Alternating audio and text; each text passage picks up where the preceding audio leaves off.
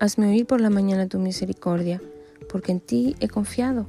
Hazme saber el camino por donde ande, porque a ti he elevado mi alma. Enséñame a hacer tu voluntad, porque tú eres mi Dios. Salmo 143, 8 y 10. Yo soy el Señor Dios tuyo, que te enseña provechosamente, que te encamina por el camino que debes seguir. Isaías 48, 17. Enséñame, Señor. Muy a menudo en la palabra de Dios, eh, Dios promete enseñar y dirigir a los suyos. Es como si hubiese un diálogo entre el Señor y los que lo buscan y viven cerca de Él.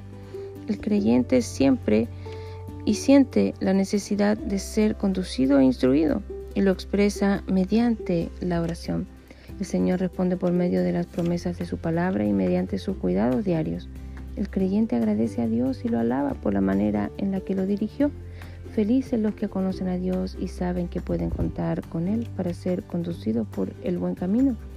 Felices los que desean ser enseñados por el Señor y decirle, enséñame, oh Señor, tu camino Caminaré yo en tu verdad. Afirma mi corazón para que tema tu nombre. Salmo 86, 11.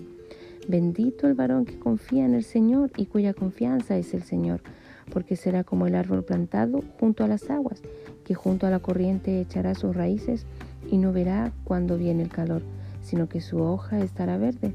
Y en el año de sequía no se fatigará ni dejará de dar fruto. Jeremías 17, 7 y 8. Te haré entender y te enseñaré el camino en que debes andar. Sobre ti fijaré mis ojos. Salmo 32, 8. Silpacit desde Chile, bendiciones.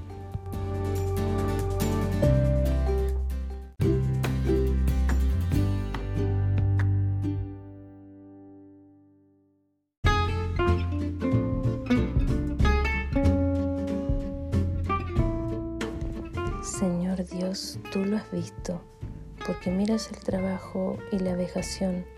A ti se acoge el desvalido. Salmo 10, 12, 14. El Señor habrá considerado la oración de los desvalidos y no habrá desechado el ruego de ellos. Salmo 102, 16 y 17.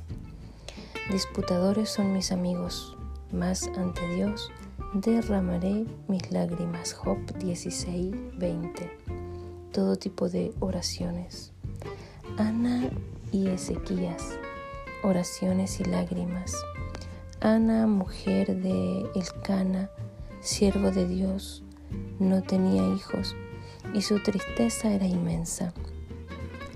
Leer 1 de Samuel 1 del 1 al 18. En su entorno escuchaba comentarios desagradables y su marido, aunque la amaba mucho, no se daba cuenta de su sufrimiento.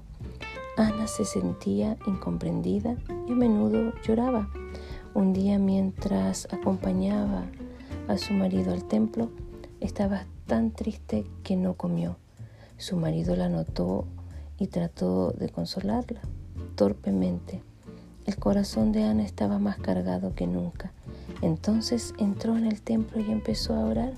Contó a Dios toda su tristeza y lloró mucho. Cuando salió del templo, su rostro había cambiado de expresión. Sabía que había sido escuchada, comprendida y que Dios había respondido. Meses más tarde nació Samuel. El rey Ezequías estaba enfermo y el profeta le dijo que iba a morir.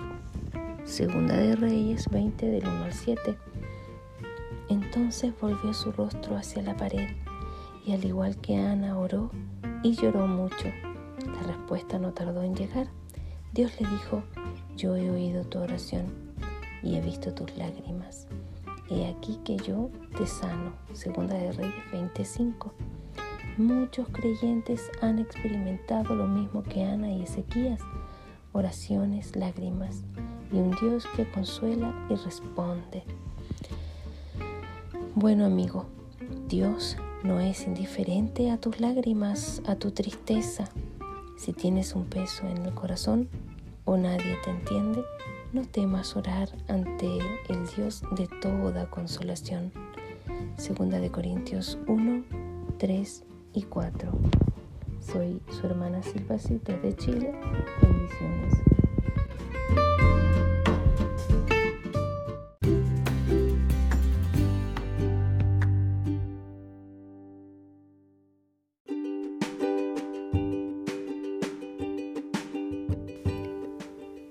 Daniel entró en su casa y abiertas las ventanas de su cámara que daban hacia Jerusalén, se arrodillaba tres veces al día y oraba y daba gracias delante de Dios, como lo solía hacer antes.